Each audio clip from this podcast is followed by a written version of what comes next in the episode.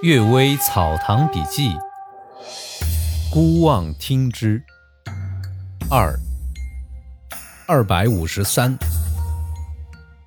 陈河之时，沧州南面有座寺庙，建在河岸边，它的山门坍塌倒进河里，门口的两只兽形石雕也沉进水中。过了十几年，和尚募集钱财重修山门。在水里找那两只石兽，竟找不到。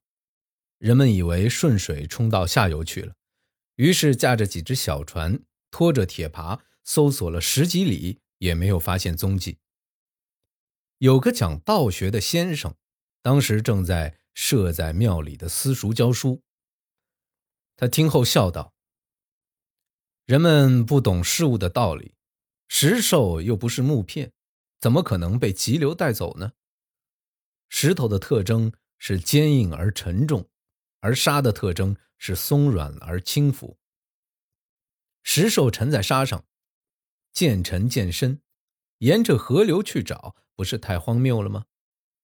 在场的人听了，都相信是高见。一个老河兵得知，又笑道：“凡是石头沉在河中，应当在沉落地点的上游去找。”因为石头坚硬而沉重，沙子松软而轻浮，水冲不动石头，反击的力量必然在石头下面，迎着水流的那一边冲动沙子，以致冲出一个空洞来，越冲越深。等到超过石头一半深时，石头就必定会往前倒在空洞里。像这样，水在冲沙，石头再往前倒，倒了又倒，于是石头就反而逆移向上游了。在下游寻找固然荒谬，在水底泥沙之中寻找，不是更荒谬吗？大家按照老河兵的话，果然在几里远的上游找到了石兽。由此可见，人们对于世上的事情只知其一不知其二，这种情况是很多的，怎么能想当然而加以臆断呢？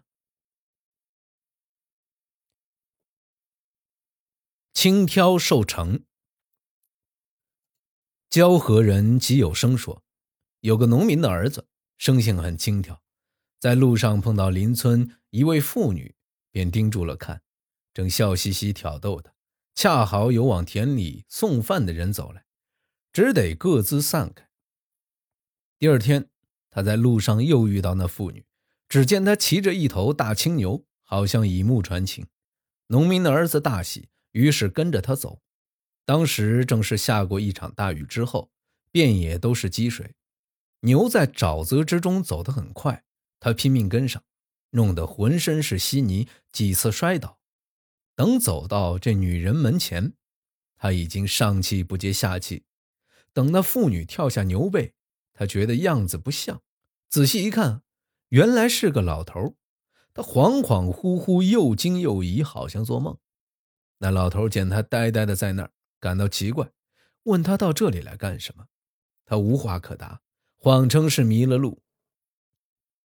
这少年无精打采回到家里，第二天，门前老柳树的树皮被削去了三尺多，上书写着几个大字：“私亏真妇，罚行泥泞十里。”他这才知道是被妖怪戏弄。邻居们见到树上的字感到奇怪，都来问他，他无法掩盖，只得说出。他父亲得知啊，差一点将他打死。他从此惭愧后悔，竟因此改了品性。这个妖怪虽然善于戏弄人，但要说他是一个善于做好事的人，也是可以的。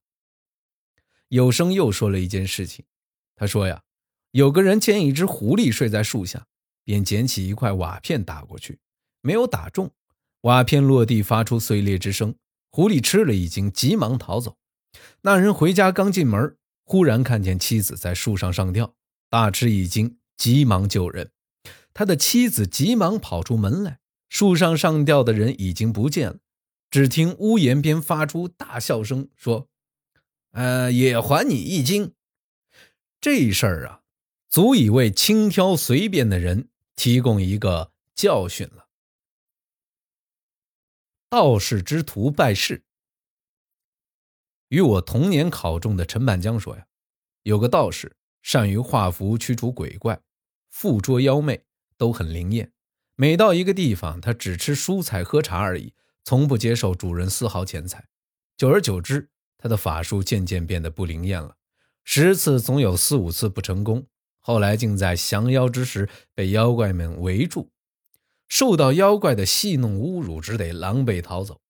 他去告诉自己的师傅，师傅赶来登坛召唤神将，命他们把妖怪全部抓来审问。这才知道，道士虽没有收取任何财物，但他的徒弟们往往向人索取财物，然后才肯行使法术。而且啊，他们还常常偷道士符箓。用它来招狐女淫乐，狐女们趁机污染道士的法器，所以神灵发怒不肯降临，而妖怪们因此得逞。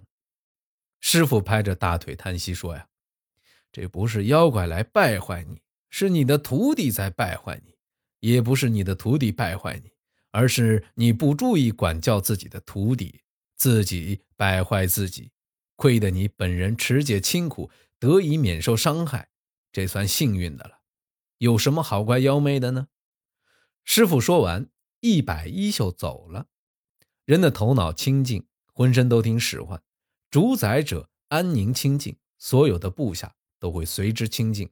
这是信奉儒家学说的人常说的话。然而，奸诈狡猾的部下或仆人，难道会因为主人清廉正直便停止他们贪婪的阴谋吗？半江说这话。